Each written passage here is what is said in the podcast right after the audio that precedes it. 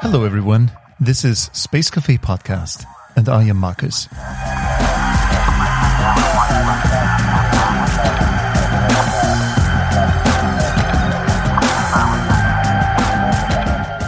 I have a story for you, my friends. So, during the catastrophic Apollo 13 mission on April 13, 1970, two explosions took out the main power system in the lunar module, forcing the astronauts to improvise. As we know today, they overcame the challenges they faced.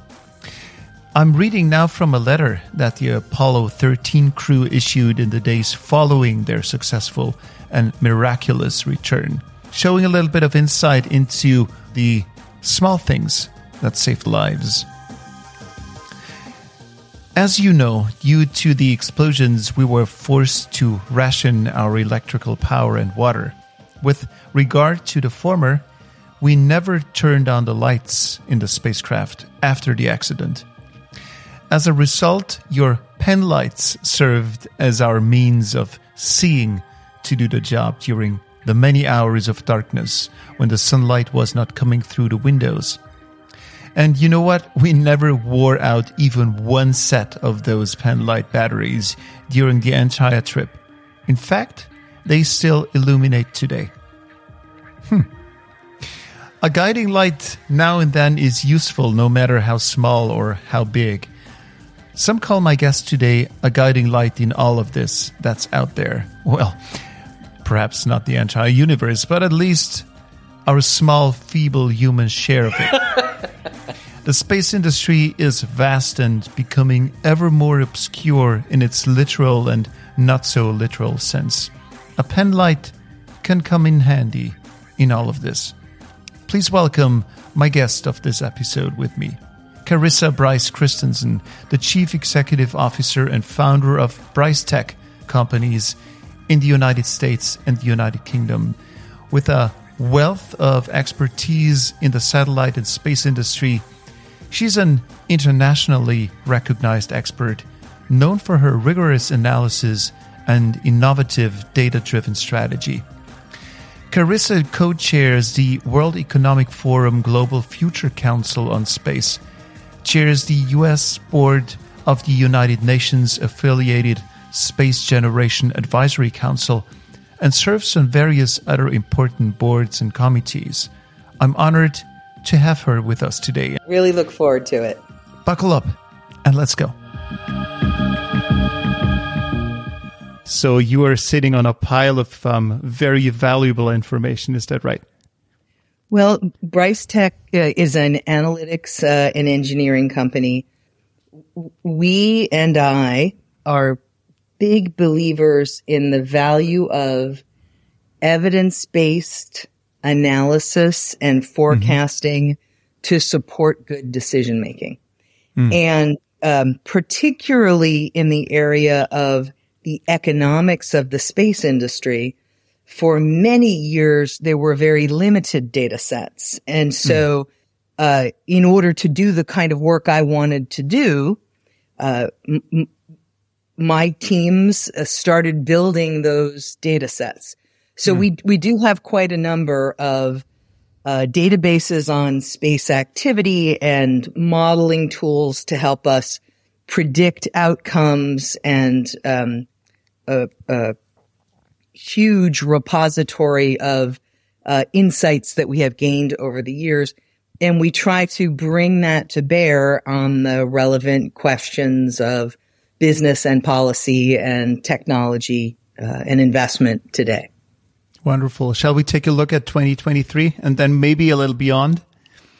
The space industry, I, I often uh, like to uh, make the analogy when we talk about the space industry uh, to imagine if we t- were talking about, let's talk about the ocean industry.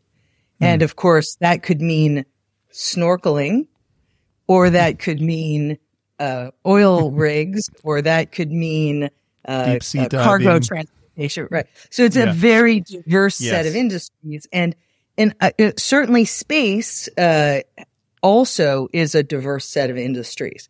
So I, I think it's interesting to parse that a bit.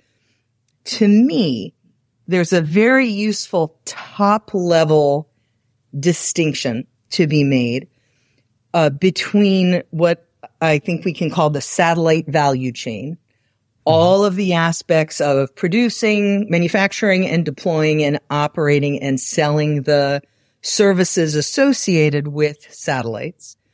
And then the other category I think that encompasses between those two, I think they encompass all space uh, um, activities is in space activities, uh, mm-hmm. exploration and science and in orbit manufacturing and so on. And those two broad categories are both linked, of course, by launch. Mm-hmm.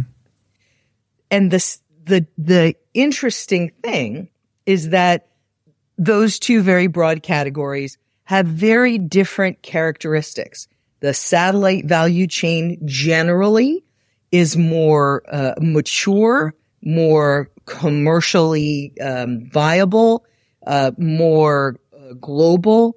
Um, the uh, in-space activities are uh, still more supported by government agencies, less commercially mature in terms of growing markets. There's a great deal of interest, but they're they're much more nascent.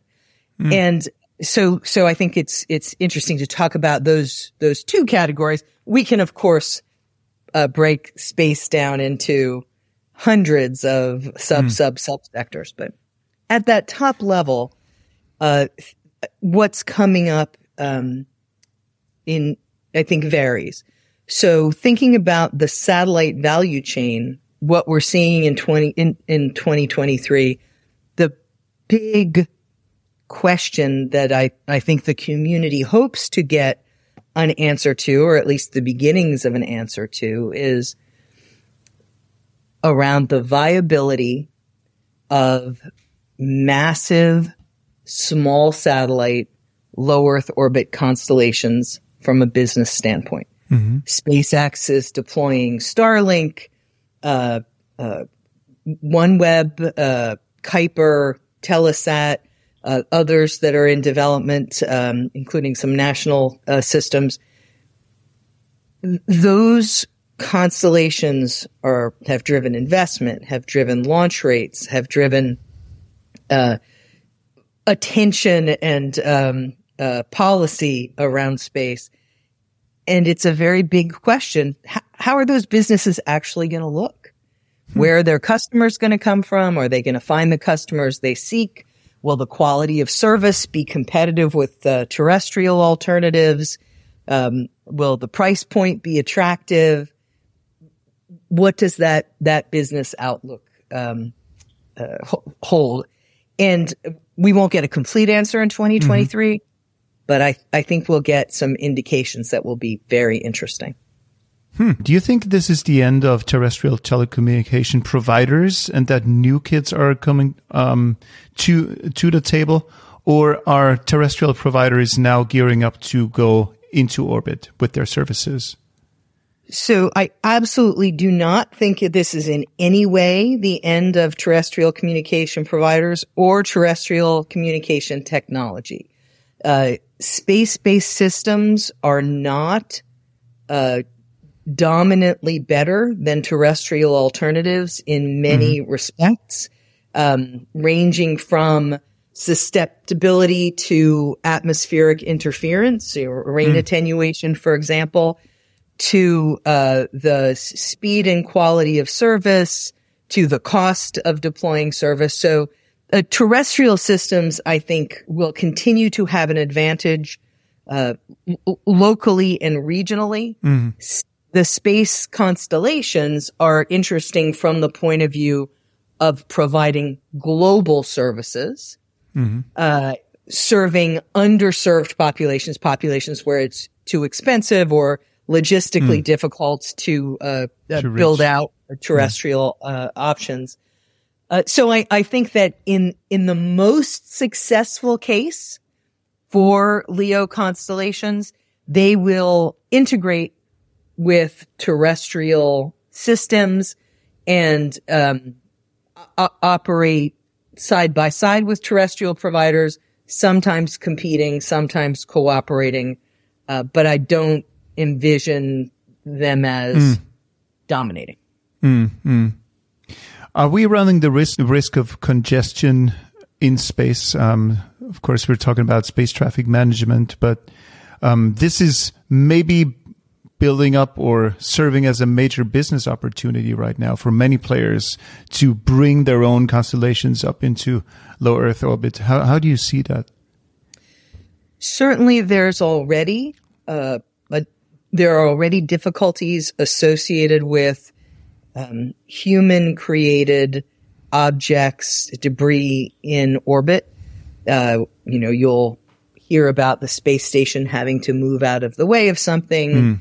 Uh, satellite operators deal with this continuously, having to um, uh, be aware of where there may be uh, threatening debris. Large constellations that are deploying hundreds and thousands of satellites in low Earth orbit certainly create risks. Simply the the challenge of managing those satellites when they're operational and healthy uh, mm. is significant. And then uh, the the debris risk is associated with potentially the failure of a satellite and uh, further the failure of its planned mechanism, whatever that may be, mm. for deorbiting. Uh, that to me, it's it's certainly a, an area of consideration and concern. That to me is a problem that is solvable by effective regulation. Mm. And uh, I think that there are in in every country that relies on space, uh, and that's most countries in the world. Um, there's certain on the satellite side. There certainly is. Uh, there are certainly uh, pockets of awareness and attention to this issue. I don't know mm. that we've got to the point of um, concerted global regulatory mm. action that everyone is confident will be effective. Mm. Uh, countries are sort of grappling with how do we do this? Who does it? Who do we co- cooperate with? What does our structure look like? What, mm. what should our rules be? How, how do we balance rules for preventing debris with our desire for, you know, economic development and the gains that we can, uh, a- achieve through, um, on orbit systems? Uh, so I, I think it's a problem. I think it's an attended to problem. I don't think it's a solved problem. Mm. Is it solvable? especially when it comes to consensus building? So uh, I'll point to air traffic management. Hmm. And uh, is that a globally solved problem? Hmm. We can certainly point to airports where there are signs that say, you know, this, this, uh, uh, uh where, where, the FAA would say we're concerned about the safety of that airport. Hmm. We can point to conflicts among countries, but overall, the global air traffic system works pretty well. There's a massive amount of very safe traffic. So I, I, do, I do, I am optimistic from a regulatory standpoint that the problem is solvable.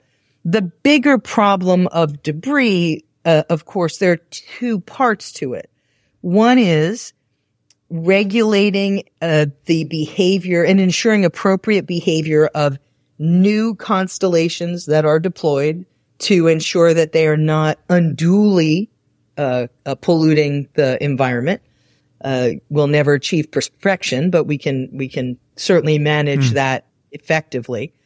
There also, of course, is debris that exists from our previous decades of in-space activities, whether that's um, you know discarded rocket bodies or the results of failed satellites or a number of anti-satellite tests.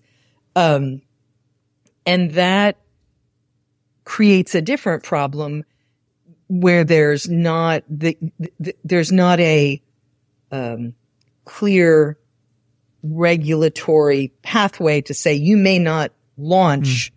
without uh, achieving these goals. It's already there. It's a it's a mm. very traditional, typical pollution problem. And that's mm-hmm. going to take, in my view, uh, national leadership. Um, countries are going to have to, I think it's got to be at the national level, step up and step in and um, uh, mm. assign resources to addressing that problem as well. So let's um, try to extend our focus a little and from this year to maybe five years, 10 years. Where do you see? uh, I'm, I'm hesitant to say the space industry right now because you were rightly directing me in the right direction that the space in, there is no such thing as the space industry. So I should should make myself a little clearer maybe. The ocean of space engagement maybe. So where are you seeing all this headed? Is there is there a clear direction that you're seeing? Because right now it's Leo. Um, maybe the moon um, next door, but where are we going? So that's so thinking uh, about the the medium term. Let's say that five year period.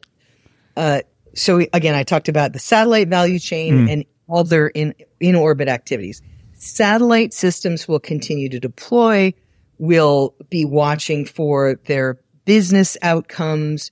Uh, if a satellite system uh, that particularly a large LEO constellation uh, deploys struggles to close its business case, then uh, we'll look for what that um, how that plays out. Does another provider come in and acquire it? Does that become? Does the government uh, step in and get involved with that asset?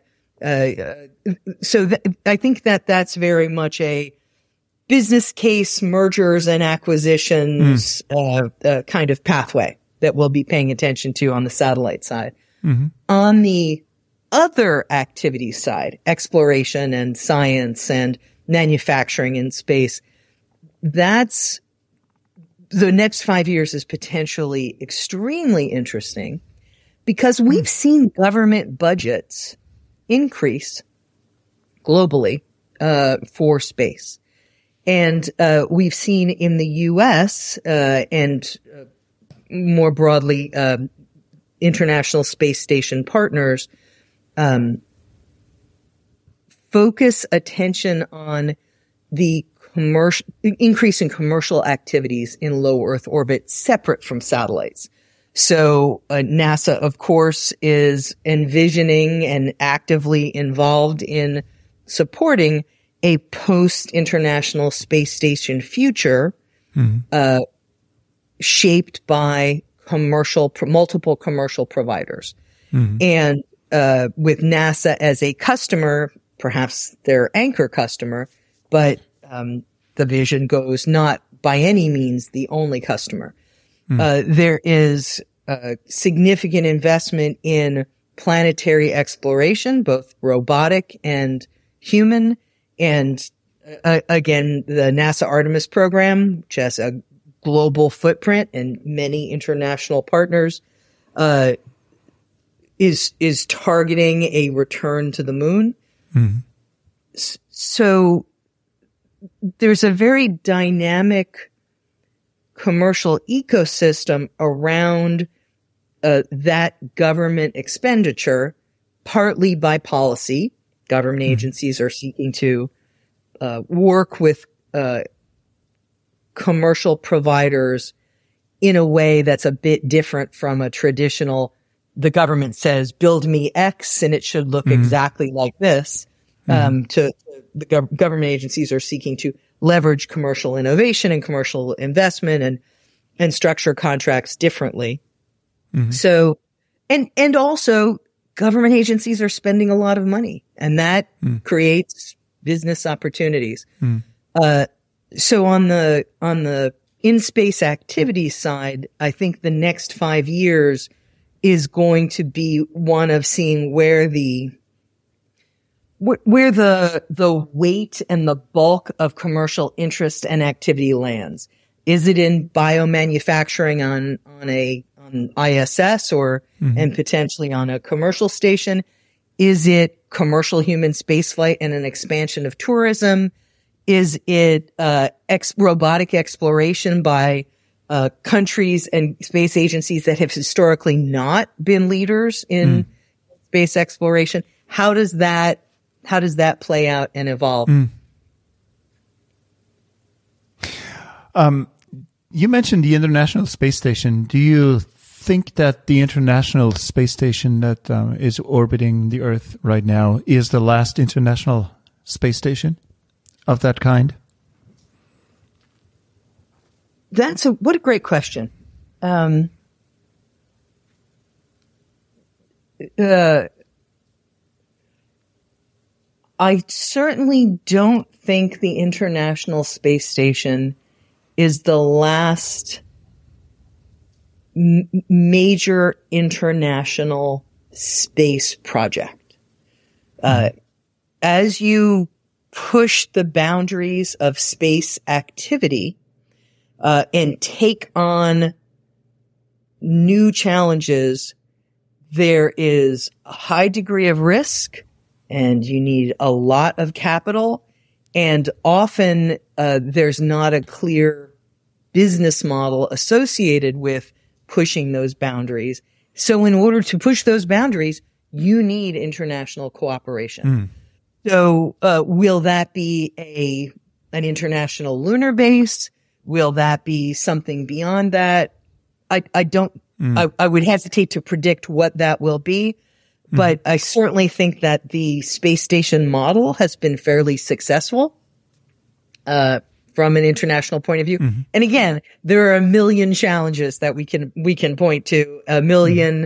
friction points uh, uh, between partners and uh, uh, programmatic difficulties. But overall, it's an extraordinary accomplishment. We've through international cooperation. Uh, nations of the world have created a situation in which humans have lived off the earth for the last 20 years. Mm. That to me is a, more than 20 years. That, that to me is, is an extraordinary success. Absolutely. Carissa, you have, with your company, you have vast insight in everything that, that is going on up there or will be going on up there anytime soon. Do you see any commercial projects we may not have heard of, like recreational projects, maybe even um, on the horizon. Are there any plans for something that's not so reported on, maybe, like in the commercial uh, sphere, the space tourism uh, and whatnot? So, uh, I think the answer to that is inevitably yes, because of the extremely high level of commercial activity, of investment interest, mm. and of business innovation. Uh, again, what that what that looks like uh, is, uh, you know, I could I could speculate. I certainly mm. can't talk about any stealth projects because mm-hmm. I'd be an awfully bad consultant if I did that.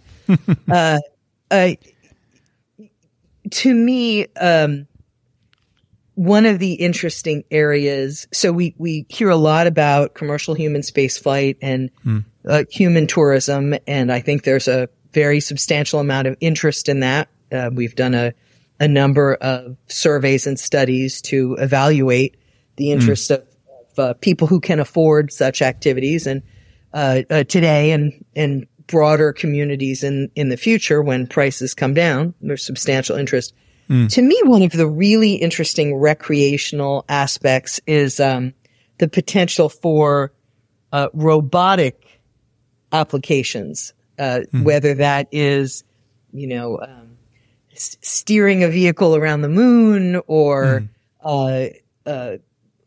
Looking at what's going on in space. There's, of course, the um, uh, VR experience that you can have right now mm. walking around on the space station. So I, I think that will certainly be a growth area. By, by steering a vehicle around the moon, you mean like from Earth, from from my Xbox remote control or PlayStation, or is that what you're referring to? That's exactly the kind of idea. Okay, great. So let's um let's talk about the the launchers. Um, three names have been dominating the launcher sector for years now. Of course, we're talking about Elon and Jeff Bezos and and Virgin Galactic, of course. Um, so the question is: Is it? The, are they the only ones? Uh, of course, we know that there's other launchers out there, smaller companies, especially um, in, in in Europe also.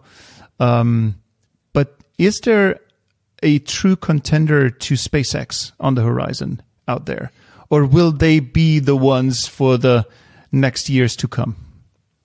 So uh, I think that you are absolutely correct that Elon Musk and Jeff Bezos and Richard Branson have dominated the um, media discussion of launch. Mm. If we pull back a little bit and look at who conducts launch uh, launches, if we look at uh, uncrewed launches, so no humans, hmm. just mm. typically satellites, there uh, the French company Arianespace mm. has a substantial market share. The U.S. company, which is a joint venture between Lockheed Martin and Boeing United Launch Alliance, has a substantial share, particularly for U.S. government payloads. And SpaceX absolutely has a very substantial global share. I think it's fair to mm. say that SpaceX is the dominant uh, global launch provider at the moment. Uh, a number of Chinese uh, launch uh, companies uh, are, are, also significant participants in the market, although less present um, as global competitors. Uh, so there's a long-standing launch industry focused on satellites mm-hmm. where uh, again, SpaceX has been a successful disruptor and, and uh, uh, captured a significant amount of market share, but is by no means the the only provider. Mm. one interesting note there is that part of the market share SpaceX has captured used to belong to Russian launch providers, which uh, were relatively low cost and mm-hmm. I think often viewed as slightly less reliable, mm. uh, but uh, attractive options. And mm. uh, for a variety of reasons, including some performance problems, um, SpaceX has been able to capture a very substantial proportion mm-hmm. of that of, of that um, market share. So uh, then let's look at commercial uh, about a human spaceflight. Mm-hmm. Mm-hmm. Uh, that really has um, changed dramatically. So we saw the end of the shuttle program in the U.S. U.S. astronauts for a decade traveled uh, on Russian uh, mm-hmm. uh, launchers um, to get it back and forth from the International Space Station. The commercial crew program, uh, through the commercial pr- crew program, SpaceX now uh, carries humans to and from the space station, and that really is a dramatic change to the launch world. Mm. Uh, to have a commercial provider uh, conducting those launches, and we've seen that expand now to commercial human missions. Mm-hmm. We had uh, the Inspiration Four mission. Uh, we had the Axiom One mission, where mm-hmm. Axiom, which is one of the potential future commercial space stations, where that company put together a mission that flew on a SpaceX vehicle to the International Space Station with a um, a, a, crew of three passengers and a, a professional mm-hmm. astronaut uh, as the um, the commander. Mm-hmm. So there, uh, in, in in commercial human spaceflight to orbit, SpaceX absolutely has has become the dominant player there.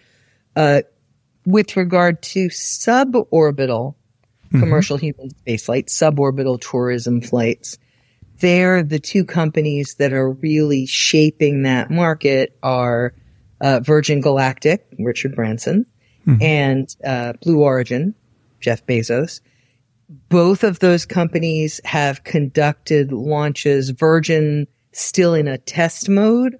Uh, Blue has moved to uh, an operational mode, and that is really quite extraordinary that um, Blue has conducted a number of launches uh, with uh, uh, four to uh, uh, multiple people on each uh, mm-hmm. each capsule. Their capacity is six. I think most of their flights have had four. Some have had more. Um, that's a that's quite amazing that you can write a check and go to space mm. uh, in, in, in relatively short short order. Uh, Virgin was has been selling tickets for that experience for more than a decade at a price of something like two hundred and fifty thousand dollars U.S. It's varied at times. Uh, Amazon, I'm sorry, um, uh, Blue Origin. Let's cut that. Um, Yeah. Blue Origin has not published a price. They've announced some um, information that the uh, there was a an auction for the first uh, flight uh, that um, uh, of uh, uh, New Shepard that flew in the um, that that that uh, where, where the auction uh, ended in tens of 1000000s Uh, but the price point I think that the market will eventually get to is a much more accessible price, something closer to uh, the price that the Virgin sales have um, have targeted for for uh, the, the, the for many years. Mm-hmm. And so that's that's quite a change because you know to fly to the space station is probably a fifty million dollar transaction. That's quite a difference from a few mm-hmm. million or even a few hundred mm-hmm. thousand. If I had some pocket money to spend or Mm. talent to invest, where should I place my bets in the in this ocean of a space industry? Mm. I think that uh, if you're looking for a highly reliable return on investment, we would use the gold rush model and say, you know, don't don't go out and try to mine gold. Build things that the miner need, miners need. so, uh, you know, the the pickaxes and the pans and the hotels and the uh, transportation across the continent and and so on. Absolutely, saloons. yeah. Saloons in space. You heard it here first. We've we've defined the big new business We- area Absolutely, absolutely. Let's future. start after this. Yeah. okay. No, uh, um, yeah. I- I- your infrastructure uh, uh, elements of the supply chain. As you look at space supply chains nationally and globally, you'll find areas where there's a single supplier, or areas where there's a long-standing supplier that is very costly because uh, either because it's uh, operating as a monopoly or because it is operating to an extremely high standard of uh, precision with a great deal of test and tracking that was perhaps required by a military client uh, and is not necessarily needed by a commercial provider. So I, I, I think that uh, looking for gaps and weaknesses and competitive opportunities at lower tiers in the supply chain would be where I would first invest. Less glamorous, but probably a bit more reliable from a Sure. business case standpoint. Uh, Carissa, um, I think especially in the Western world, we are witnessing a major shift in the way we work, um, in the workforce, how it is set up, um, the kind of work we do, especially also in the wake of of artificial intelligence. So, considering that major I wouldn't, I shouldn't say turmoil, but maybe shift we're we're undergoing. Um, how can I find out if the space industry needs the expertise I have right now in my job here down here on Earth? So, how would I find out what kind of expertise is needed? The First answer I will, that's a marvelous question. And the 1st hmm. point I would raise there is to say, no matter what your skill set, it is highly likely that there is a job in the space industry that maps to it. The, the space industry, the suite of space industries, like any other suite of industries, in addition to the core product that is produced, uh, requires financial, legal, communications uh, expertise. Uh, so many disciplines are relevant to the industry. Uh, for example, BryceTech uh, uh, has on our staff a very gifted space artist, which is really important for us in uh, helping to communicate some of the concepts that we want to communicate. What's really interesting around so so the, the, the, the nature of core space technology certainly expands beyond aerospace engineers to mm. materials science to uh, coding and software and compute expertise of every variety, uh, to, um, uh, analytics and machine learning and robotics and autonomy, uh, uh, uh sort of as a suite. Uh, and then beyond that, the huge surge of investment that we've seen, and of course, the industry needs people who understand investing mm. and investment and, and uh, investment processes.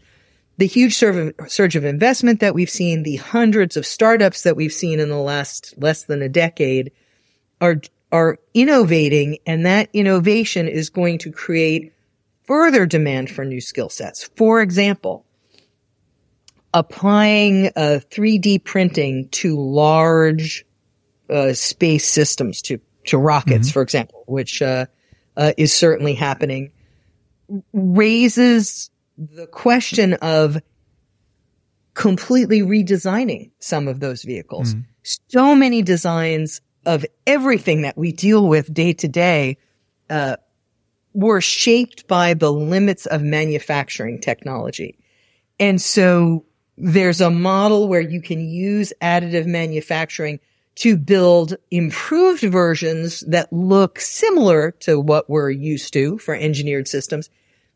And then there's the model that says, let's entirely reimagine what this system looks hmm. like. Maybe we don't need separate valves. Maybe that's hmm. integrated. Mm. And, and, so, uh, I think there, uh, there's such potential for, um, mm. N- uh, new jobs associated mm. with space businesses.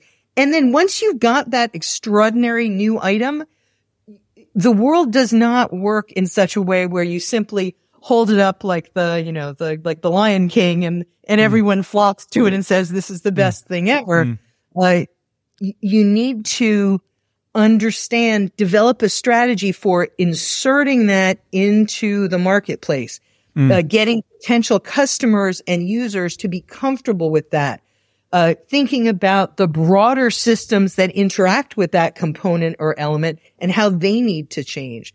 Uh, and so there are negotiations and there are uh, persuasive campaigns and there is a, a de- defining strategy. And, and this is why I say it's hard for me to think of a skill set or a job that is, that doesn't have an analog in this broad set of mm. space industries. Mm. Um, if you want to work in space, I, I think there's, I think there's a place for you. Now, the thing about space, which I have been so greatly appreciative of from my career in the industry is it tends to attract people who are very passionate about what they do. So um, maybe there's a little more competition than there might be mm, in another field. Sure. Um, but the upside of that is that when you spend your working life with people who care deeply about what they're doing, that's that's a gift. That's a gift. That's um, that's even more interesting than uh, a huge paycheck. Um, I think to to be super honest. Um, are you uh, are you passionate about the space industry about space? I am in in a way that's perhaps a bit orthogonal to to some others. I am not specifically passionate about any particular program or architecture. Um, I am passionate about the the potential of space uh, to advance humanity, to help mm. us solve problems in so many ways. It's such mm. a unique environment that drives interdisciplinary uh, problem solving um, around very unique problems, which results in technologies and capabilities that we would not otherwise have that have spin-off benefits on Earth it, um, uh, it is to me at the core of the human spirit, uh, exploration and doing things that are hard for the sake of knowing that you can do them. To me, that's fundamentally human. And I think that that's hmm. fundamentally mm. connected to space. And I am also very passionate professionally about analysis, about rigor, about bringing an objective viewpoint that helps people make good decisions to improve engineering, to improve outcome, to improve policies. I'm such a believer in trying to figure out the right answer without a preconceived expectation hmm. and bring that insight forward to, to, to, to, drive us in the right direction. Um, I, I, and it's been a, a, a great source of satisfaction. Uh, you know, when, when I and we as a company have been able to help clients and policymakers, uh, achieve goals that they're trying to achieve by hmm. mining, by, by, by digging out what's really going on and, and helping them, um, uh, understand that. Hmm. What is it that we're doing here as humanity? Um, what what kind of moment in history is this right now? Are we are we growing up um, and um, extending our our home um, upward? What is it? What, what is going on here? I think globally, across all technology driven disciplines, we have been learning what it means to play with fire. Hmm. We've burnt ourselves a few times. There's always a risk when you play with fire, hmm. But there's an incredible opportunity. And so to me, uh, I would like to think that humanity is at the point where we are growing into understanding how to use fire responsibly, uh, to use technology responsibly, uh, and extract the benefit without an undue cost. Hmm. That's what I think what we all hope for at this hmm. moment in our in our global history.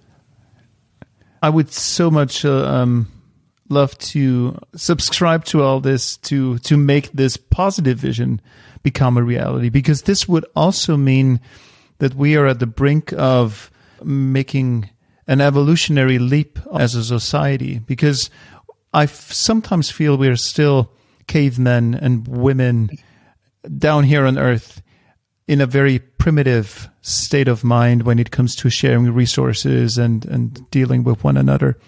So that would be a major leap that you're um, picturing here um, for all of us? I believe in learning. Hmm. I believe that individuals have the potential to learn. I believe that communities have the potential to learn. I believe that societies have the potential to learn. And I think with learning comes a better future. That's something. That's a, that's a good note to end this discussion. um, Carissa, um, we do have two fun questions. Um, I keep repeating.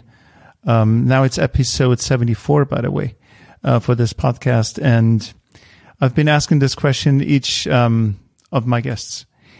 And the first question is for your upcoming space um, journey. If you're invited in going to a distant planet, maybe as a tourist. So I could imagine if you do this, it's going to be a very long and boring journey because it's a vast stretch wherever you want to go. Uh, what kind of music would you bring along? Because we have a Spotify playlist for the future space traveler. And um, you're now asked to provide one tune you wouldn't want to miss on that travel, on that journey. Oh, I'm going to cheat a bit. And I'm going to say I would bring the cast album of mm-hmm. the musical Groundhog Day by okay. Tim Minchin, um, which is about uh, learning and transformation and uh, uh, the the challenges of repetition and a long, boring time, and the and and the rewards you get at the end of that. Wonderful, wonderful. And uh, question number two this is the Space Cafe podcast. It's a coffee place. And in coffee places, you now and then energize yourself with an espresso. Now, I would like to challenge you to share an espresso for the mind with us, with me, with the audience. What kind of inspiration would you like to share with me that could help energize our audiences and myself? And you can pick whatever kind of topic you want to pick. I would uh, go with a very fundamental book, uh, Thomas Kuhn's book, The Structure of Scientific Revolutions, which I think speaks to the point that you were making that humanity is humanity and uh, um, we we still operate as as uh, as we always have in some ways. The point of one of the points of that uh, very um, impactful and, and, brilliant book is that uh, science is not a linear progression. Human learning is not a linear progression. Uh, we have periods where we reject new knowledge because it doesn't fit into our understanding of of the world. Uh, it doesn't fit into the paradigm in which we operate until, for whatever reason, uh, that paradigm is disrupted and we can see the new evidence and we can move our understanding forward. And again, I guess it's it's something of the same theme that uh, a linear, a lack of linear progress and periods of frustrating repetition and uh, you know that sense of beating your head against a, a, a wall and not making progress. That that is not inconsistent with progress. That is part of the human journey toward toward knowledge and uh, growth and improvement. It's a spiral movement, if I remember, right? Thomas Kuhn's movement. It's Absolutely. an upward upward spiral. That's very uplifting. Wonderful. Um, Carissa Christensen, thank you so much for taking the time. It was uplifting, inspiring, and I know where I'm placing my bets now. This was an absolute pleasure. Thank you so much for having me. Thank you, everyone, for joining us today. If you're seeking in depth insights in, and perspectives from the dynamic space industry, I'd like to introduce you to a new addition to the Spacewatch Global family. Introducing Space Economy Insights, a podcast by Spacewatch Global that explores the most pressing questions and emerging trends in the space industry. Your hosts, Kevin O'Connell and Emma Gatti, are experts in the field and eager to delve into topics such as the growth of new market segments in the space industry, the importance of inclusivity in the industry, and the interplay between space security and commerce. Tune in for thought provoking discussions and exclusive access to the world of space. Thanks, my friends, for tuning in every other week to the Space Cafe podcast. You're making me happy. Very happy. Indeed. Bye bye. Until next time.